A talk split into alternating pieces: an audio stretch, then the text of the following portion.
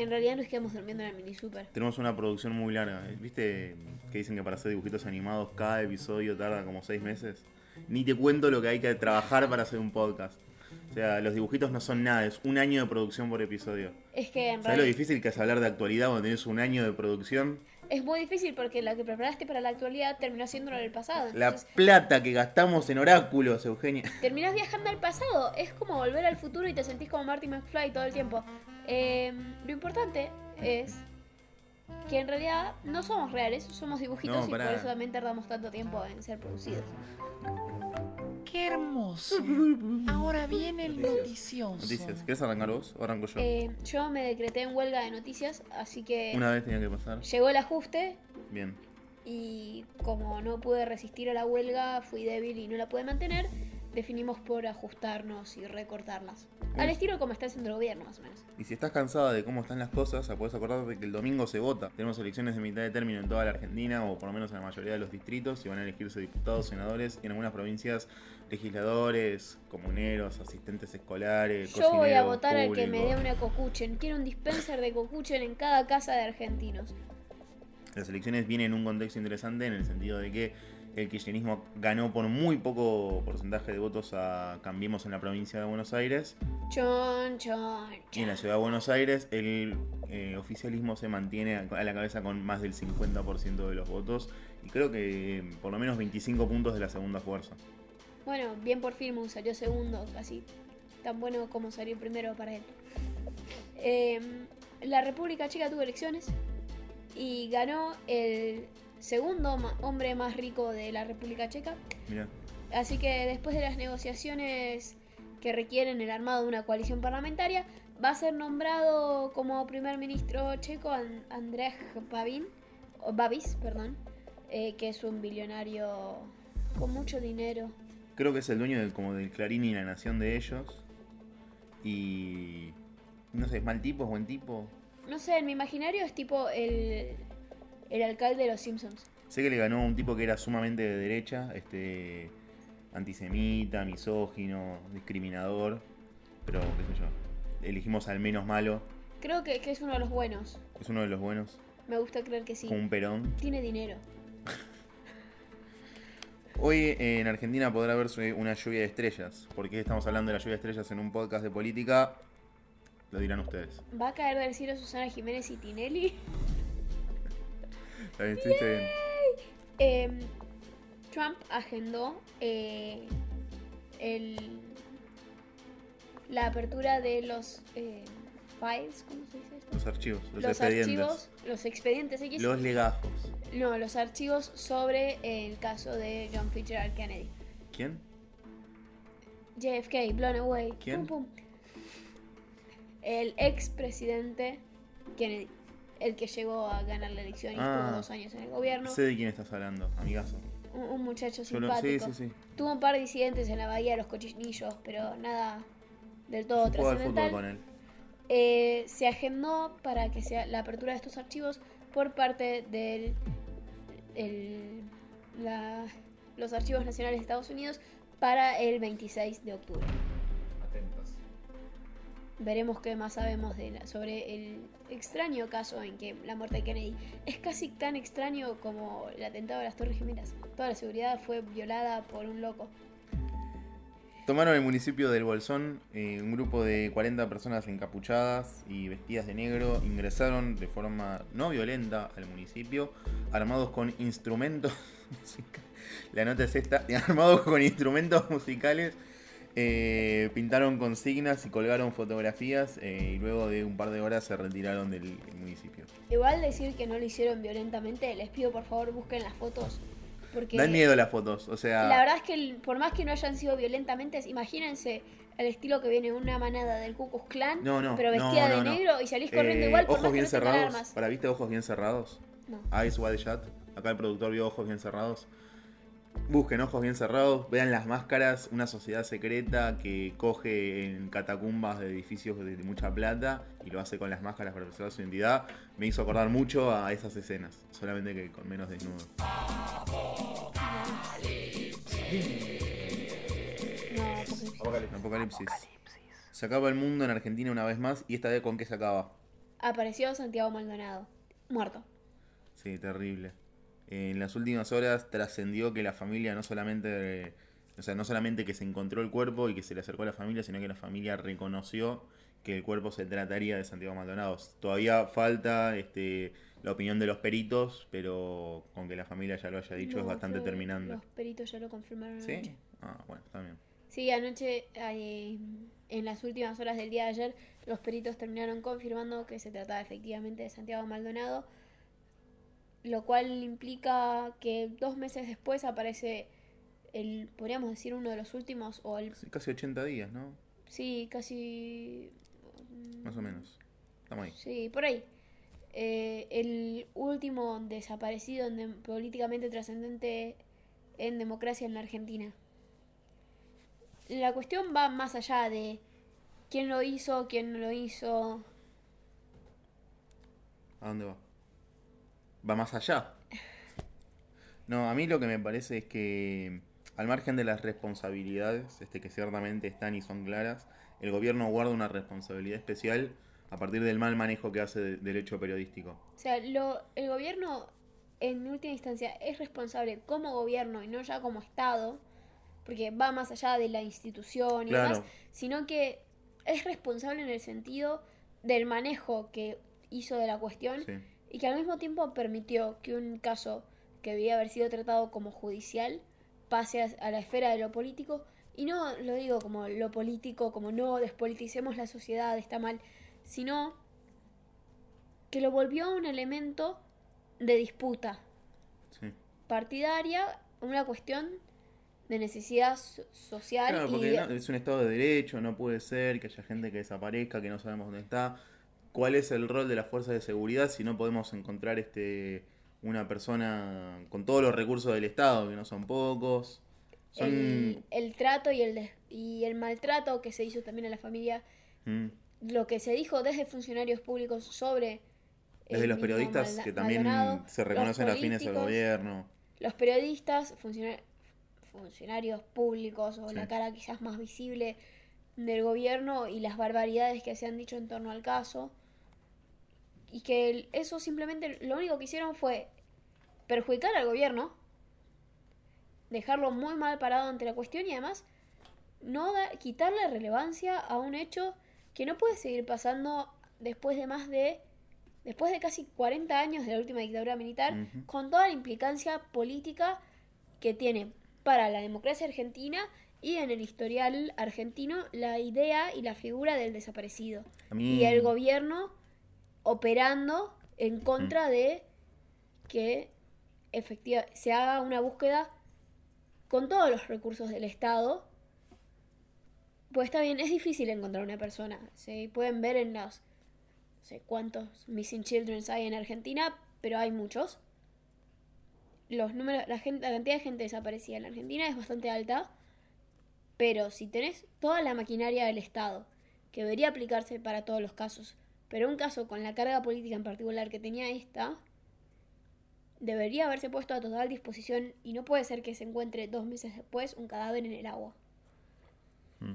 Eso, y también lo que a mí me sorprendió es que mm, estamos empezando a ver en, en Argentina este fenómeno de las noticias falsas, la información este que, se contradice, información que no estaba sustentada por, por hechos eh, y que se lo pasa como verdad. Entonces, eh, qué sé yo, se trascendieron un millón de cosas, sobre todo este, por, no tanto, no sé si tanto por medios importantes o por medios este, que eran plausibles de ser importantes, sino que también este, por las redes sociales, publicaciones de Facebook, mensajes de WhatsApp, audios de WhatsApp, donde eh, se decía, no, ya apareció, apareció acá, apareció acá, apareció vivo, apareció en Chile. El tema Eh, es que a La partir pareja de... que lo llevó en el auto. la- en un, eh, este es mi favorito. En Entre Ríos hay un pueblo donde todos son parecidos a Santiago Maldonado. El tema es que va más allá de, de los mensajes de WhatsApp y demás, por eso en última instancia pertenece a la vida privada de las personas y una persona que aparentemente tiene suficientemente tiempo libre como para inventar esas barbaridades.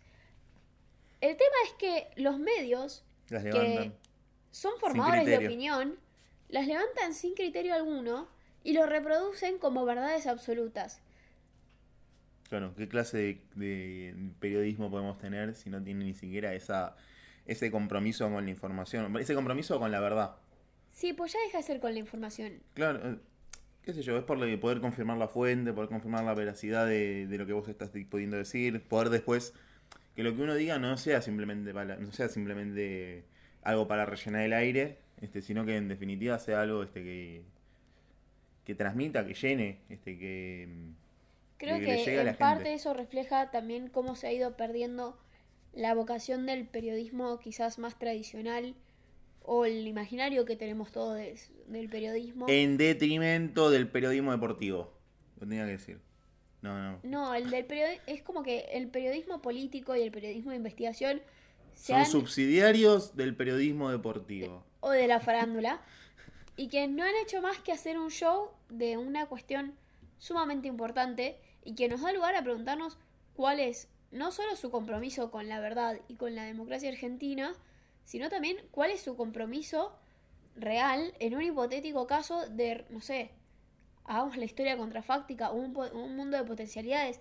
¿Qué pasa si tenés un líder mega carismático, con mucho poder en los medios, ¿realmente se van a comprometer con la verdad y con la democracia o van a sucumbir ante el dinero y el líder carismático?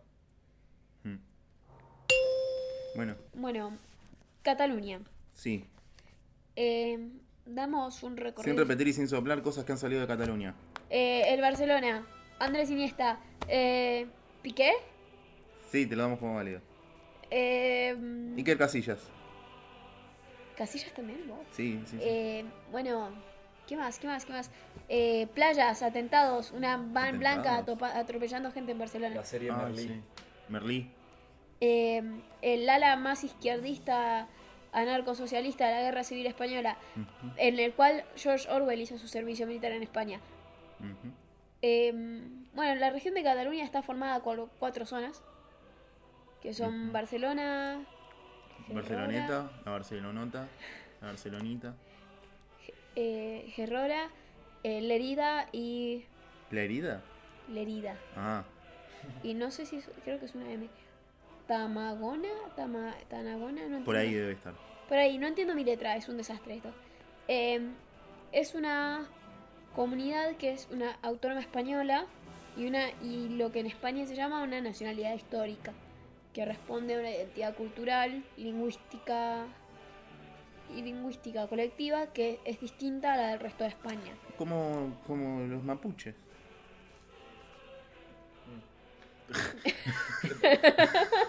¿Qué pasó con Cataluña? ¿Qué pasó con Cataluña? Eh, bueno, ¿qué pasó con Cataluña? En octubre, si bien los reclamos independentistas no son nuevos, Eh, hay que recordar que Cataluña se une al Reino de Aragón en el siglo XII, pero durante todo el siglo XX tiene distintos intentos de autogobiernos eh, que culminan con la Guerra Civil Española, en el cual el catalán es prohibido hasta el 79 cuando se recupera el idioma con el Estatuto de Autonomía Y la recuperación democrática. y la recuperación democrática. O sea, del... ahí ya nacen todos los conflictos. O sea, ya en el siglo XX se denotan los conflictos en Cataluña y en los últimos 10 años, podríamos decirnos, se ha reforzado la idea de la separación catalana. Puntualmente, a partir de que en el año 2010 el gobierno central de España rechaza eh, 14 artículos de, digamos, la nueva constitución que se da a sí misma Cataluña. Esto permitió que este sentimiento independentista pasase de ser una cosa poética o por lo menos asentada en las tradiciones y las costumbres, sino que se volviese un actor político dentro más serio dentro de Cataluña. Exacto. Eh, la cuestión volvió a estar en los titulares de prácticamente todos los diarios del mundo a partir de octubre, cuando Carles Puigdemont sal- eh, anunció que se iba a realizar... ¿Quién? El señor presidente de Cataluña. Ah, un amigo, yo juego al fútbol con él. ¿Vos jugás al fútbol? Sí. Un copado. Capaz te puede conseguir un autógrafo, una Sí, camiseta del. Barcelona gratis. Eh, anunció que se iba a realizar un referéndum en, en Cataluña con respecto al si se dec- declaraba o no la independencia. Chan. Desde, la anuncia, desde que se anuncia el referéndum, el gobierno central español se proclamó fuertemente en contra y realizó fuertes declaraciones y amenazas ante la posibilidad de ejercer, de efectivamente realizarse el referéndum. El día de la votación contra el, que avisa no traiciona, el gobierno español efectivamente reprimió la elección en la cual, si bien ganó el voto, que el sí a la independencia, hubo un total de 3.027.347 habitantes que no votaron, ¿Qué porcentaje es? más del 50%. Ujú. La realidad es que es un número muy alto y aún así eh, se lo adjudica principalmente a la impronta represiva y violenta que se dio desde Madrid sobre eh, los catalanes el mismo día de la elección que no pudo finalizarse el comicio. A pesar de esto, se procedió con el avance independentista y eso hoy está trayendo fuertes problemas, pues el- España se rehúsa a aceptar esto, incluso los reyes han manifestado en contra, y se amenaza con la aplicación del artículo 155. que dicho en criollo es una especie de intervención federal en la cual se limitan los poderes de los parlamentos regionales, va, del parlamento regional, se pueden este, remover autoridades, intervienen las Fuerzas Armadas, intervienen los canales de televisión, etcétera, a fin eh, de poder llamar elecciones lo antes posible. De hecho, el gobierno de Rajoy ya adelantó este, cuáles serían los mecanismos a llevar a cabo en caso de que el artículo 155 fuese aprobado, o sea, la implementación del artículo 155 fuese aprobado por el Senado español.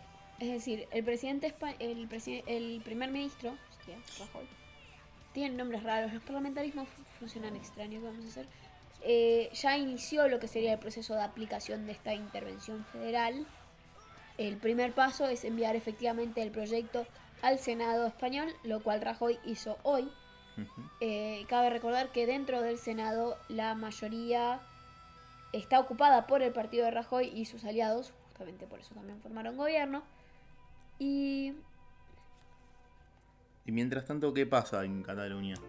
eh, en el mientras tanto se prosiguen con las intenciones. Está Carlos Puigdemont ah, escribiendo muy rápido la declaración de la independencia, declaración de que independencia. ya adelantó que el lunes la presenta. Es decir, eh, el fuego va a arder sobre Cataluña, eh, casi tanto como en tiempos de la guerra civil, o quizás no, pero sí ya está- se está viendo los efectos de la independencia, pues eh, hay muchas empresas que están abandonando el territorio catalán con incentivos de Madrid o no, eh, para ubicarse en España. Principalmente lo están haciendo los bancos, pero y es el no hay que olvidar que Cataluña es el líder industrial en, en España, lo cual traería fuertes inconvenientes si toda la industria abandonó territorio catalán. ¿Y opiniones? ¿Qué pensás? Es una situación complicada, si bien No estoy en El- contra del debate. diga no hablar. Eh, la realidad es que el reclamo catalán es bien fundamentado, viene hace años, España no es la primera vez que tiene reclamos separatistas, yo creo que el mayor temor de, del gobierno central ubicado en Madrid es que el incentivo, esto incentive a otras regiones de España, como el País Vasco o Andalucía, a retomar sus reclamos independentistas, lo cual son, están como, son como fieras adormecidas. Son como en Harry Potter cuando le ponen música clásica a Fluffy, bueno, es lo mismo. Pero al mínimo nivel de disrupción que hay, que en este caso la disrupción sería la independencia catalana, puede generar una crisis de éxodo de la República Española. Claro. La realidad es que el gobierno español no está haciendo, no está tomando la misma postura que otros países han tomado ante iniciativas separatistas, como fue el caso del Reino Unido, con Escocia, sino que tomó o lo aceptarán por la voluntad o por la fuerza. Creo que es más o menos una tradición española eso. Pero esto puede generar conflictos al mismo tiempo que tampoco dan lugar a la representación catalana. Es como se vuelven a reclamos quizás del siglo XX de representación y de a quién realmente responde el gobierno central. Ujú. Aviso parroquiales. No, pero Nico no dijo su opinión. No importa. ¿Qué opinas en tres palabras ya? ¿Qué opino en tres palabras? La legalidad importa. Bien. Vamos Ah. a... Para, para, Malísimo. último comentario, último comentario. Pero a fin de cuentas, o sea, lo que el mayor problema que enfrenta Cataluña de ser independiente es que por más que ella se proclame un estado, no va a ser un estado. Necesita el reconocimiento de otros. Va a necesitar reconocimiento de otros. ¿Y Politicumbia va a reconocer el Estado catalán? Politicumbia, así como reconoce la necesidad de un emoji catalán. No se opone, pero reconoce la necesidad de un debate y un emoji. Queremos un emoji. es todo lo que nos importa. Bien. Avisos parroquiales. Avisos parroquiales. ¿Hay avisos parroquiales? Pueden bajarse en nuestra aplicación. No, ah, recheto. Ah, está bien, no, está bien. Todavía no, todavía no. Podrías hacer una aplicación, Juami, con Sí, obvio. nuestra cara. Un soundboard. Hacemos tipo. Y es todo lo que ustedes quieren tener en sus celulares. Pero pueden Un escucharnos. soundboard de eh, pueden seguirnos ahora sí en Instagram, Sí. en arroba politicumbia. También pueden escucharnos en podcast. Bueno, técnicamente ya lo están usando. Pero si tienen un iPhone, estamos en la aplicación. Tiene una hermosa aplicación que dice podcast. También estamos ahí. Ah, sí, nos tenemos un saludo de un gran amigo. No, mentira, no es un amigo, es un. No, pero eso no deberíamos subirlo a Instagram más que tipo Yo no sé dónde visual. subirlo. Vos, eh, reproducilo acá, reproducilo. grande a todos los chicos de Politicumbia. ¡Ah! Acabamos de escuchar a Diego Santilli. Bueno, si escucharon este podcast hasta el final, tenemos una consigna para ustedes. Queremos que agarren y se filmen mandándonos un saludo a Politicumbia, como hizo de Diego Santilli. Tienen que agarrar y decir un saludo para los chicos de Politicumbia y hacer ¡mua! Y llevarse las manos a la boca y como que tirarnos un beso. Un y lo suben a. Instagram, nos etiquetan y participan por un premio en el próximo episodio de Politicumbia. Un premio real va a ser esta vez o es ¿Quién algo sos? inteligible. ¿Quién soy? Mi ¿Quién nombre es Eugenia Robio Y yo soy Nicolás Luna, y esto fue Politicumbia.